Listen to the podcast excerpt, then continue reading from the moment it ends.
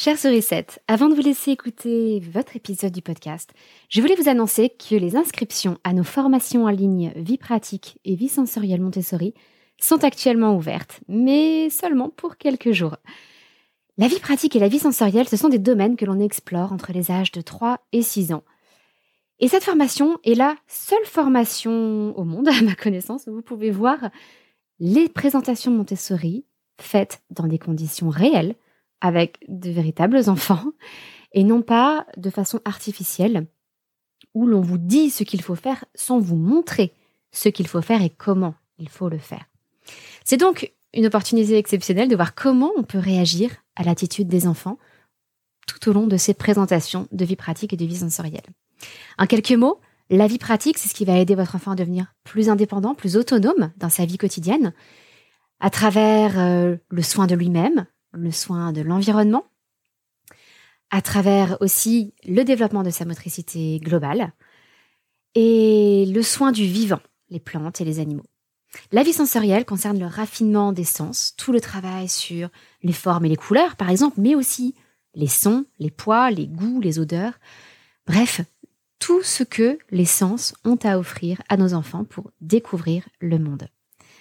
La pédagogie Montessori n'a plus à faire ses preuves. Je pense que si vous écoutez ce podcast, c'est que vous êtes convaincu de ses vertus.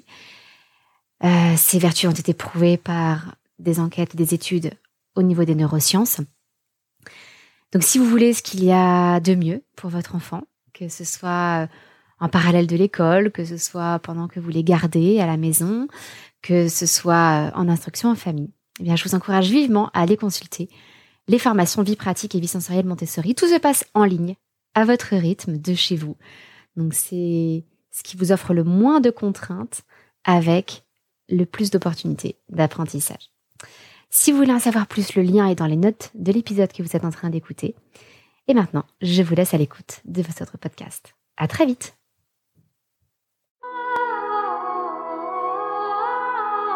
Bonjour et bienvenue dans notre capsule Montessori du jeudi avec les Montessori 7. Je suis Anne-Laure Schneider, formatrice Montessori et maman de 5 enfants instruits en famille. Et tous les jeudis, pendant environ 5 minutes, je vous parle un peu plus en détail de la pédagogie Montessori pour vous aider à pouvoir la mettre en pratique à la maison. Aujourd'hui, je voudrais aborder une tendance fréquente chez les personnes qui découvrent les pédagogies alternatives, à savoir de vouloir tout mélanger. Le raisonnement est généralement le suivant. Autant prendre ce qu'il y a de meilleur dans chaque pédagogie, ce qui nous convient le mieux, et au final, on obtiendra cette espèce de pédagogie ultime qui sera parfaite pour nos enfants. Et on voit aussi fleurir régulièrement des écoles dont le projet pédagogique ressemble un petit peu à cela. Euh, nous inspirons des apports pédagogiques euh, de Maria Montessori, Freinet, Steiner, avec un petit peu de Reggio, etc., etc. Mais avant de vous expliquer pourquoi tout cela hmm, me rend un petit peu réticente, euh, je voudrais remercier chaleureusement l'avant des papillons, qui a laissé un très gentil message sur Apple Podcast. Elle a écrit un vrai plaisir d'écouter Anne-Laure. C'est toujours une joie d'écouter Anne-Laure avec qui on ne se lasse pas d'apprendre sur la pédagogie et la philosophie Montessori. Merci pour ces écoutes. Merci à vous l'avant des papillons. C'est un, un très joli pseudo d'ailleurs. Et n'hésitez pas, euh, vous tous, si jamais vous appréciez ce podcast, si vous aimez ce que vous entendez, mettez une note et un avis sur Apple Podcast ou sur iTunes si vous n'avez pas d'appareil Apple. C'est le meilleur moyen de faire connaître ce podcast à d'autres personnes. Et en plus, ce qui ne gâte rien, j'ai organisé un concours pour le lancement de ce podcast et vous aurez une chance de gagner deux petits jeux de société. Je tirerai le gagnant au sort parmi les 100 premiers avis postés sur Apple Podcast. Mais revenons à nos histoires de mélange de pédagogie. Pourquoi est-ce que cela me gêne autant? Eh bien avant tout parce que chaque pédagogie a sa cohérence, son unité. Ça n'est pas un menu à la carte dans, dans lequel on pourrait aller piocher ce qu'on voudrait. Prenez par exemple la pédagogie Steiner, qui met beaucoup l'accent sur l'art. Eh bien, ça n'est possible que parce qu'en parallèle, la pédagogie Steiner insiste sur l'observation de la nature, sur les rythmes de la nature que l'on vit à travers différentes fêtes dans l'ambiance Steiner, et grâce au fait que l'on ne propose pas de travail formel avant 6 ans. Donc avant 6 ans, il y a un grand espace qui est libéré pour la pratique artistique, pendant lequel on peut développer la créativité, la technique artistique, et ce qui est très présent aussi dans la pédagogie Steiner, le monde imaginaire. À l'inverse, la pédagogie Montessori repose sur l'observation des périodes sensibles de l'enfant. Et donc, entre autres, sur l'apprentissage de la lecture, de l'écriture et des débuts du calcul avant 6 ans. Parce que cela répond généralement aux besoins de l'enfant. Il y a de très rares exceptions. Et la pédagogie Montessori avant 6 ans essaie de ne pas s'appuyer sur l'imaginaire et surtout de ne pas venir plaquer notre imaginaire sur celui de l'enfant. Je vous en parlais dans le podcast sur Maria Montessori et les animaux qui parlent. Et si vous voulez mélanger Steiner et Montessori, il y a bien un choix à faire. Travail formel ou pas de travail formel avant 6 ans? De la même façon, dans la pédagogie freinée, on insiste sur la coopération, la collaboration très tôt, alors que dans la pédagogie Montessori, on va favoriser la responsabilité et l'autonomie individuelle avant d'envisager un travail de groupe qui sera librement consenti. Là aussi, il y a une incohérence si on veut appliquer les deux en même temps. Or, la cohérence, c'est sans doute la première et la plus grande vertu éducative. Je pense qu'on peut tous se mettre d'accord là-dessus. Aucun système éducatif, aucune pédagogie ne fonctionne si l'on n'est pas cohérent sur le long terme. Alors, la moralité de tout cela, c'est que je pense que nous sommes obligés de choisir une pédagogie socle, une espèce de base solide que l'on va explorer à fond. Si on ne le fait pas, il y a un autre danger qui nous guette. Le danger, à la première difficulté, de se dire ça ne fonctionne pas et de passer à autre chose. C'est exactement ce que l'on peut observer dans certains mariages où à la première difficulté, l'un des deux conjoints s'en va et se dit, ou parfois les deux conjoints d'un commun accord se séparent parce qu'ils se disent ah, ça n'est plus aussi facile qu'avant. Là, on rencontre un mur, on se sépare. Et puis peut-être qu'on rencontrera quelqu'un d'autre, qu'on épousera cette personne, ou qu'on vivra ensemble. Et là aussi, à la première difficulté, on se dira ah, ça ne fonctionne plus, je vais voir ailleurs. Sauf que les difficultés, elles surgiront toujours à un moment ou à un autre.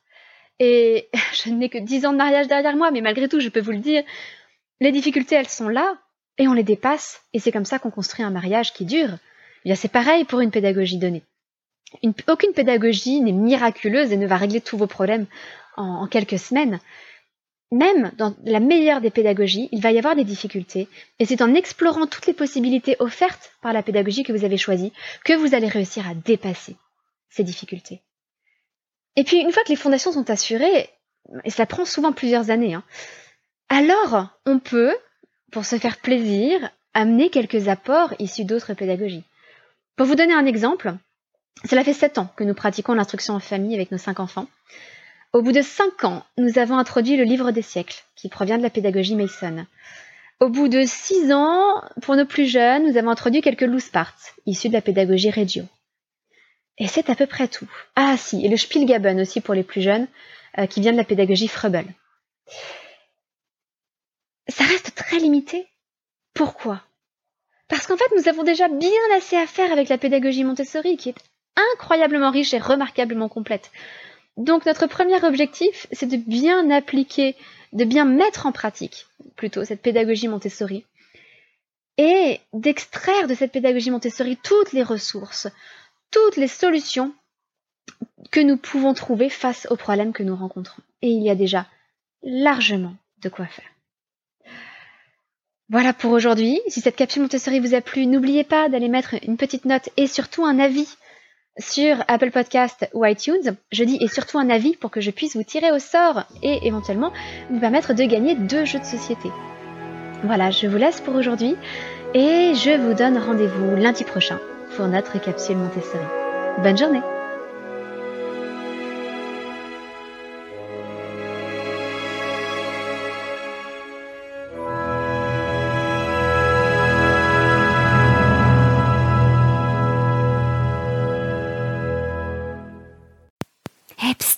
Avant de nous quitter, je vous rappelle que vous n'avez plus que quelques jours pour vous inscrire à mes formations en ligne Vie pratique et vie sensorielle Montessori tous les liens avec la présentation des formations, euh, les dates limites pour s'inscrire, tous les renseignements sont disponibles dans les notes de cet épisode. N'hésitez pas à suivre le lien pour en savoir plus. Et n'oubliez pas que c'est une formation à laquelle vous aurez accès à vie, que tous les avis euh, sur cette formation sont dithyrambiques ça, j'en suis très reconnaissante aux toutes les stagiaires qui ont déjà suivi cette formation. Et puis que vous avez la possibilité de suivre cette formation à votre rythme. Vous pouvez le faire très très vite, vous pouvez prendre votre temps. Si vous avez d'autres enfants plus tard, eh bien vous pouvez revisionner les vidéos, vous replonger dedans quand vous le souhaitez. Et en plus, je vous explique en détail comment réunir le matériel nécessaire pour les présentations ou comment le fabriquer vous-même avec des tutoriels, avec des explications sur ce à quoi il faut faire attention au niveau du choix des matériaux, au niveau de la taille des objets, etc. Pour que vous ayez tous les éléments afin de réellement mettre en pratique la pédagogie Montessori telle qu'elle est prévue, avec un matériel de qualité, mais que vous aurez réuni ou fabriqué à petit prix. Voilà, c'est tout pour aujourd'hui. Je vous souhaite une belle découverte de ces formations et je vous donne rendez-vous très vite. Au revoir